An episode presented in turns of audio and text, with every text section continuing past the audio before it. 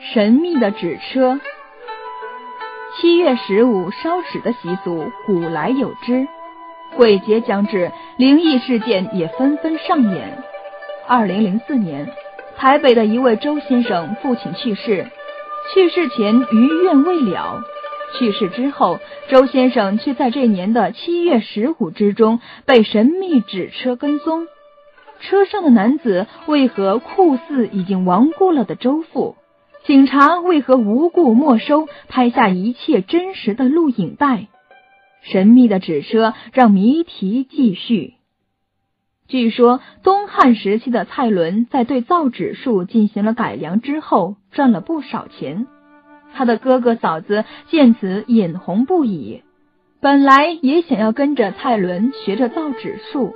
无奈自己恒心不够，造出的纸张质量低劣，自家的造纸店也全堆着些卖不出去的纸张。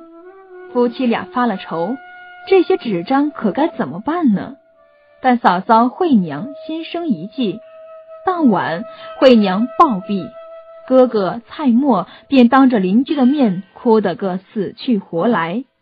不仅如此，蔡墨一边哭还一边烧纸。围观的邻居都觉得奇怪极了，不知道他烧纸做什么。过了没多久，围观的人越来越多，只听得棺材里竟然传出砰砰的响声，惠娘的声音就传了出来：“快打开棺盖，奴家回来了！”众人都惊呆了，最后还是蔡墨鼓起勇气打开了棺材盖只见惠娘脸色红润。哪里像死去的人？他的眼珠子滴溜溜的转了好几个圈儿，做了一个揖，对邻居街坊们说道：“相公万福，各位邻居们万福。奴家本已经死去，但俗话有云，有钱能使鬼推磨。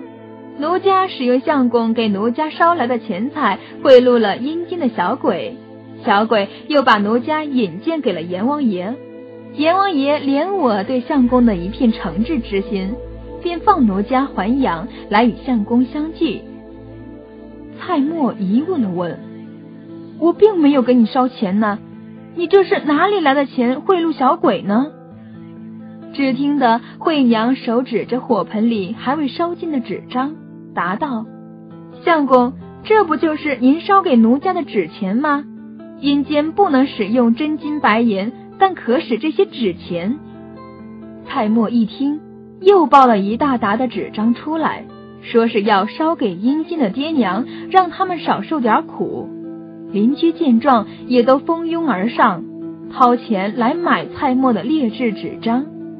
消息传开后，没几天，蔡墨家的纸张就被卖得一干二净。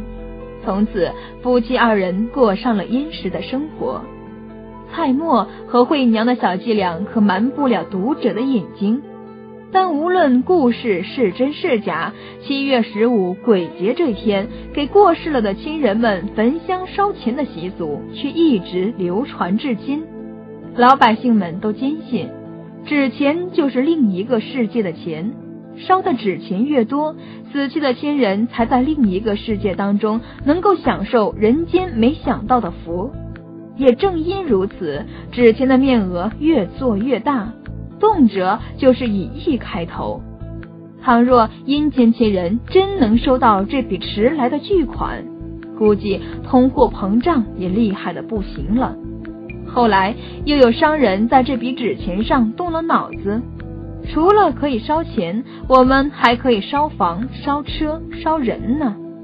每逢清明或者七月十五，人们烧去的花样又多了不少，似乎儿女孝心这才更加到位。笔者也知道关于纸车的故事，只是这个故事听起来可就没那么有趣了。事情发生在二零零四年的台湾地区，主人公周先生是在台湾省台北市工作的上班族。但他的家并不是在台北市区，而是在市郊的一个小镇上。周先生每天早上得驾半个小时以上的车程去上班。假如当天还要加班的话，那么周先生回家的时间就得到晚上十点以后了。但是因为无法放弃台北的工作，周先生一直这么来回的奔波着。两个月前，周先生年迈的父亲脑出血去世，公司的业务也进行的颇不顺利。周先生几乎每晚回家都已经是深夜了。他吃着太太又重新为他热好的饭菜，询问着家里两个女儿的情况。只见太太何玉莲面带难色，一副欲言又止的样子。周先生很奇怪，问道：“老婆，你有什么话要说吗？”何玉莲解开身上的围裙，拉开餐桌的椅子，坐在周先生的旁边，这才缓缓道：“老公。”我这两天总是梦到公公，他死的时候你也没有陪在他的身边，公公死时怕是有遗憾的。周先生放下手中的碗筷，重重的叹了口，没有说话。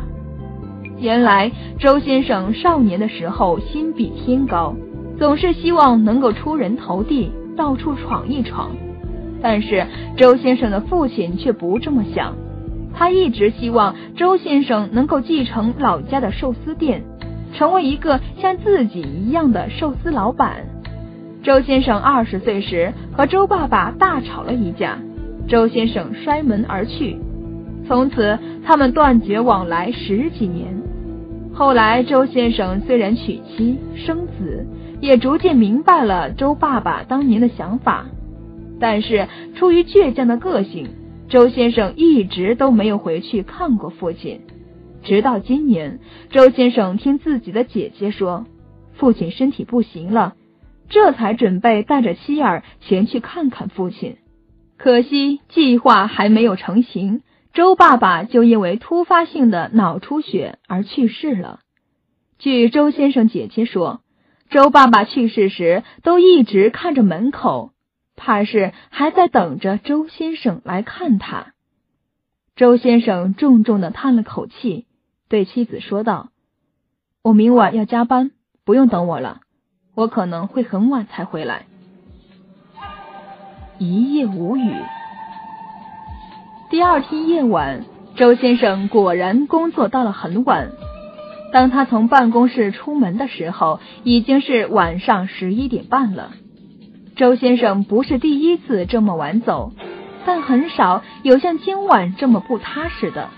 特别是当车开出了市郊之后，看着公路两边明明灭灭的火堆和火堆旁边影影绰绰的人影，周先生这才想起，原来今天是七月十五了，怪不得路上有这么多的人在烧纸钱，不知道是不是光线的原因。周先生总觉得不大看清楚两边人的脸，好像模模糊糊的，与这些人都隔着一层黑纱似的。突然，后视镜中一闪而过一个白色的影子，像是一辆小车。周先生不经意的看了过去，一身冷汗顿时被吓了出来。跟在他身后的哪里是一辆白色轿车？明明就是一辆白森森的纸车，纸车中的人还像极了周先生已经过世了的父亲。周先生被吓得不行，立即开始加速前进。看到他加速，后面的纸车也加速跟了上来。周先生想要报警，但是又担心自己这没凭没根据的，可能会被人当作疯子。他突然想到，前面那路口有个测流量的摄像头，不是正好可以把这一切给拍下来吗？周先生于是打了方向盘向右转去，路过那个测速的路口，果然看到了摄像头的红光在显示着拍摄。周先生这才飞快的开到了最近的警局报警。但不知道什么时候开始，跟在他身后的那辆纸车已经没了踪影。听到周先生惊魂未定的叙述，警察派了两个警员跟着周先生去他经过的路口的摄像头取证。其中一个警员对周先生说道：“你先走吧，明天通知你再来。周先生点点头。这会儿已经快到凌晨一点了，他早已是疲惫不堪了。但刚才的一幕幕还不停的在他的眼前闪过。周先生这一夜失眠了。第二天，周先生不等警察局给他打电话，就主动找上了门去，但是却被告知并没有什么纸车在录像带里。当他要求看看录像带原件时，却被警察给拒绝了。他们说，这些原件不能给不相关的人看，请你回去吧。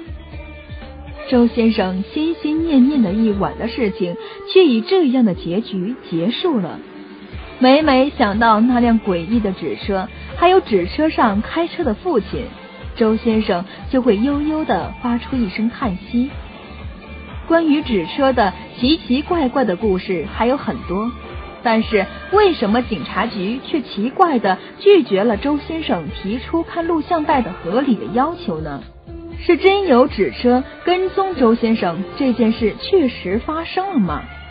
如果没有纸车跟踪这件事，警察为什么又要拒绝周先生看录像带的要求呢？